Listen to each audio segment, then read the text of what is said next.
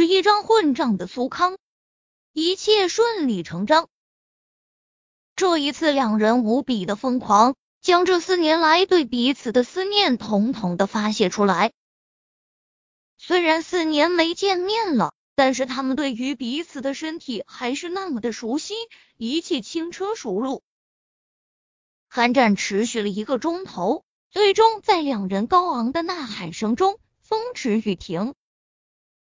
若风，你比以前更加的强壮了。柔滑小手不断的在林若风胸口画着圆圈，苏依依媚眼如丝。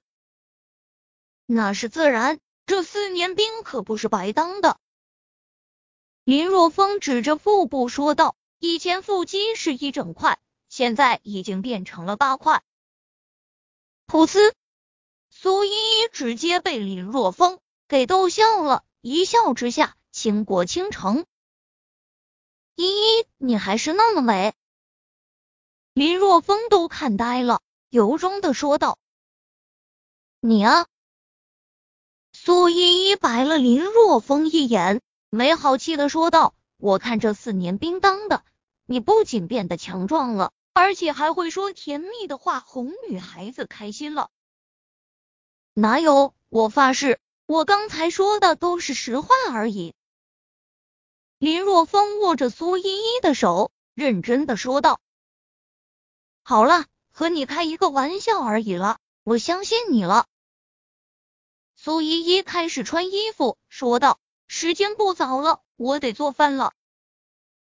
今天中午别做饭了。”林若风将苏依依拉回床上，说道：“待会叫外卖吧，叫外卖很贵的。”苏依依脸色一变，摇了摇头，说道：“林若风内心一酸。”以前花钱大手大脚的苏依依，竟然会说出这张话，可想而知这两年他所面临的窘境。没事，你男人我现在有钱了。林若风岔开话题说道：“对了，依依，你现在哪里上班啊？因为现在是白天，又不是周末，而苏依依却在家照顾父母，那她哪来的经济来源？”闻言。苏依依面色一僵，神色有些黯然，低声说道：“我在我在酒吧上班。”酒吧上班，林若风很是惊讶。以苏依依的姿色，在酒吧那种鱼龙混杂的地方上班，这是一件极度危险的事情。若风，我虽然在酒吧上班，但从而做出任何出格的事情。也没做过任何对不起你的事情，你要相信我啊！苏依依握着林若风的手掌，焦急的解释道：“我相信你。”林若风反手握住苏依依略显冰凉的小手，认真的说道：“不过那种地方你以后就不要再去了，一个漂亮的女孩子在那里上班还是太危险了。”可是不去那里上班，在这个小县城中，工资太低了，我还要缴房租，给爸爸买酒，给妈买药。苏依依脸上满是忧郁的神色。别担心，我养你啊！林若风笑着说道：“我养你啊！”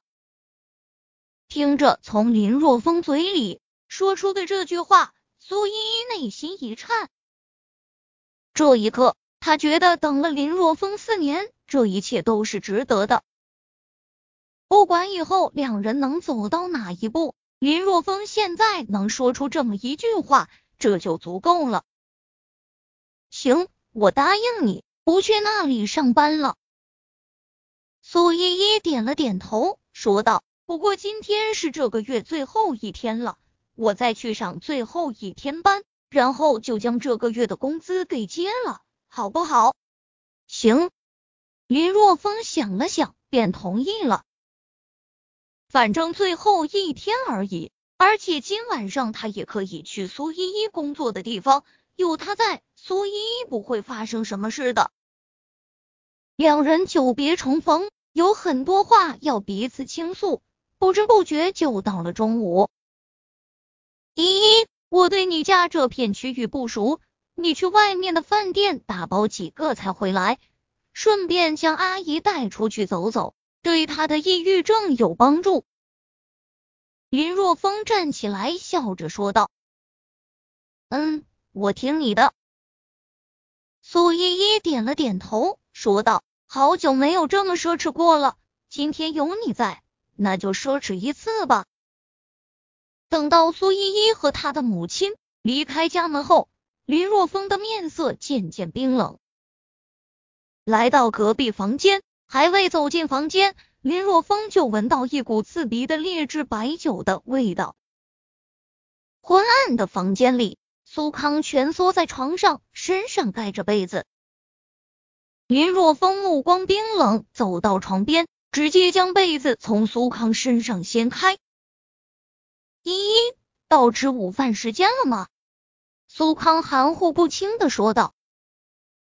由于身侧着向着另一面，所以并不知道是林若风将他的被子给掀了，还以为是他的女儿喊他起来吃饭。呵呵，吃饭？就你这样的人还好意思吃饭？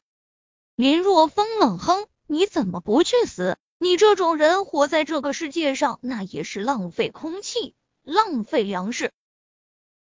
听到一个陌生的声音在自己身后响起，苏康的酒顿时清醒了一半，转过身，面色一变：“你是谁？你怎么会在我家？”呵呵，我是谁？你认不出来了吗？林若风冷笑，睁大你的狗眼看清楚。你是你是林若风，仔细的盯着林若风看了又看。苏康终于认出来了，虽然这四年林若风有些变化，但是还没变到让人认不出来的地步。你终于认出我来了吗？林若风冷笑，我记得四年前你趾高气扬的和我说，让我和依依分手，因为我永远给不了你能给他的高品质生活。呵呵，现在这样的生活就是你口中高品质的生活。被曾经自己看不起的小屌丝直果果的鄙视，苏康那邋遢的脸上阵红阵白。